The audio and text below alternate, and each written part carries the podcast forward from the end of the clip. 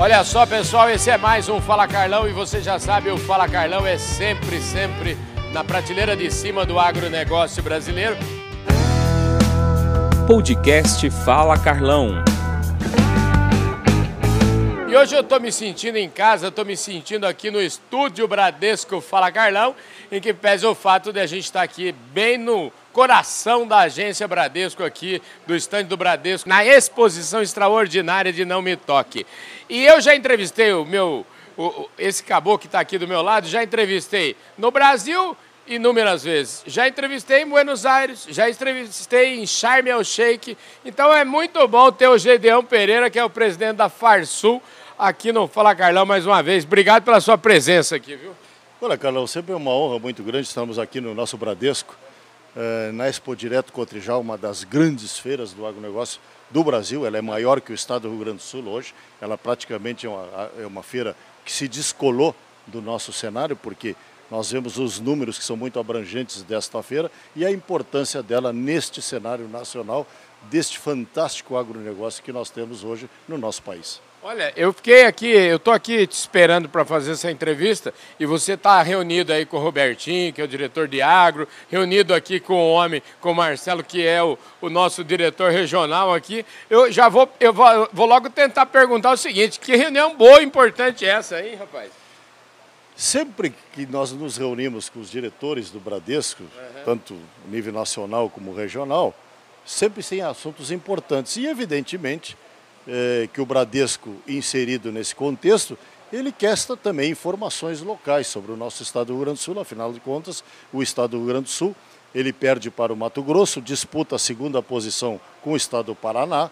Provavelmente esse ano até possamos perder em função dessa estiagem é, que houve em diversos pontos do Rio Grande, mas o, o Rio Grande continua sendo é, um estado sumamente importante. E evidentemente que quando o Bradesco vem, e nós que representamos os produtores rurais através da Federação da Agricultura, sempre desenvolvemos papos interessantes, conversas interessantes, a nível informativo, evidentemente, e o banco, eu sei disso, sempre se apropria dessas informações, dessas ideias, de como nós estamos pensando o desenvolvimento do agro no Rio Grande do Sul, até, creio eu, que para informação pelo seu próprio desenvolvimento econômico, afinal de contas, Afinal de contas, todos nós estamos aqui para ganhar dinheiro.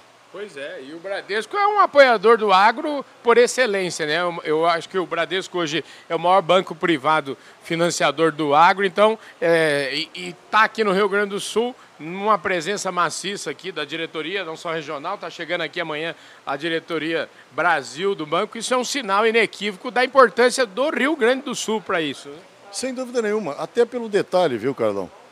essa grande agricultura brasileira, na sua maioria, é feita pelo povo gaúcho, que saiu desta região. Eu tive a oportunidade, agora eu estava conversando com o vice-governador do estado, Santa, eh, do estado do Paraná hoje, é nascido aqui nessa região. Eu estava com ele agora. É, porque realmente o povo gaúcho, em algum momento, ele saiu pelo Brasil lá fora quando se sentiu apertado. Porque, por exemplo, isso aqui é o berço da soja. Toda essa região aqui, a soja nasceu por aqui e foi se espalhando pelo Brasil lá fora e foram desbravando o cerrado. Eh, se fez o, os estados do Mato Grosso, se fez Paraná, se fez Santa Catarina, eh, se chegou hoje ao Mato Piba eh, se desenvolvendo a agricultura no Maranhão, no Piauí, o próprio oeste da Bahia, que tem uma agricultura hoje fantástica, de primeiríssimo mundo, de primeiríssima qualidade, como é o estado do Mato Grosso. E cada vez que nós visitamos essas regiões, a grande maioria daqueles agricultores que estão lá são oriundos desta região do Rio Grande do Sul, da metade norte do Rio Grande. Então, o Rio Grande, além de ser um exportador de qualidade, de uma mão de obra específica de muita qualidade, eh, ele também continua sendo o segundo estado ou o terceiro estado eh, de maior agricultura do país. É evidente que nós vamos perder essas posições no futuro para um novo estado muito promissor que é o Pará, que também olha, estamos falando em Mato Grosso, estamos falando em Pará, que são estados continentais. Eles por si só são os continentes, né? O Rio Grande do Sul é muito menor. Mas o Rio Grande do Sul também ainda tem uma fronteira agrícola, que é a metade sul do Rio Grande, que está se desenvolvendo em termos agrícolas. E nós temos uma, uma seguinte observação: sempre que a agricultura chega, ela desenvolve. Esta é a realidade. E, e, e a melhor é, figura deste desenvolvimento que representa isso, e essa, essa Expo Direto contra Jogo que nós estamos vendo isso aqui, porque realmente isso aqui é uma, uma maravilha. Pois é, isso tudo que você falou, é, é para a gente encerrar aqui nessa prosa, é o seguinte, eu sou um cara, eu sempre falo isso, que eu sou otimista por precisão.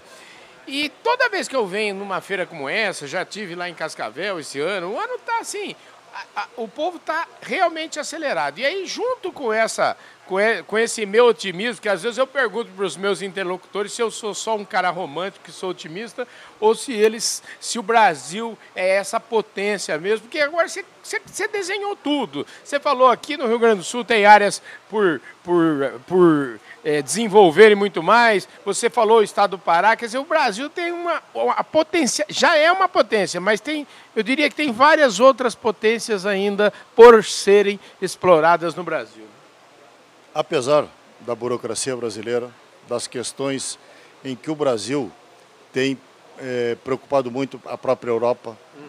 nem tanto na minha ótica, nós tivemos em Sharm el Sheikh, estivemos Sim. junto lá, olhamos isso aí, o que está acontecendo, e a Europa cada vez tem maiores exigências em cima da agricultura brasileira, com esse viés ambiental, na realidade porque o Brasil chega no mundo e ele é um arrasa quarteirão porque a agricultura eficiente que nós temos, ele tira outros tradicionais fornecedores do mercado internacional, a exemplo da Europa, que é um grande exportador e importador de alimentos, diga-se de passagem, eh, onde o Brasil chega, ele incomoda. E não realmente está sendo criado um viés ambiental muito forte, que nós temos que superá-lo, temos muito que negociar em cima desta área, porque o crescimento da agricultura brasileira é inexorável. Nós vamos continuar crescendo pelo gigantismo do nosso país, pela tropicalização da agricultura no mundo, que esta é a agricultura mais desenvolvida do mundo em país tropical. E eu te diria que a nossa agricultura hoje é comparada, inclusive, à grande agricultura dos Estados Unidos e à própria agricultura europeia, só que mais competitiva porque nós conseguimos produzir uma, duas e até três safras no mesmo hectare por ano. Isso só acontece no Brasil. Então, realmente, nós vamos ser a maior agricultura do mundo, nós vamos ser os maiores produtores agrícolas e, evidentemente, que nós temos é que abrir, continuar abrindo mercados para que isto aconteça. E os nossos olhos estão totalmente voltados para os países asiáticos.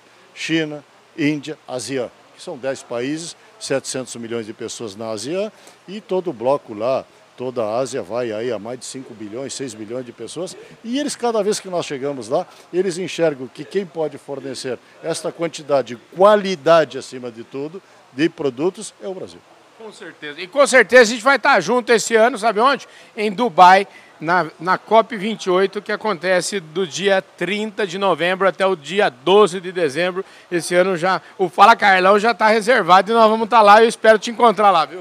Não sei, porque não é a minha área na CNA, a nossa área de mercado internacional, eventualmente, mas a nossa CNA com certeza estará representada, eu não sei se estarei lá, porque até nós temos outras missões de mercado, diretamente de abrir mercado, até porque nós temos escritório hoje em Dubai, temos escritório em Singapura, temos escritório em Xangai, uh, estamos vislumbrando que nós temos que dar mais incremento, não só para exportar a grande agricultura brasileira, porque essa por si só já está caminhando, mas para criar oportunidades a pequenos e médios produtores com outros produtos e aí sim algo um pouco mais sofisticado, porque aí começamos a trabalhar marcas brasileiras e não só commodities. Essa é uma missão CNA que me toca dentro da nossa confederação e que temos que seguir trabalhando. Mas oxalá, se for o caso, nos encontraremos. Maravilha. Gedeão Pereira, presidente da Farsul e também aqui, como ele acabou de falar, o homem da, da do mercado internacional da CNA. Obrigado pela sua presença aqui. Viu? Carlão, mais um prazer e uma honra conversar contigo aqui no nosso Bradesco. Pois é, direto aqui do Bradesco, Expo Direto Cotrijal, a gente falou com o homem da Farsul.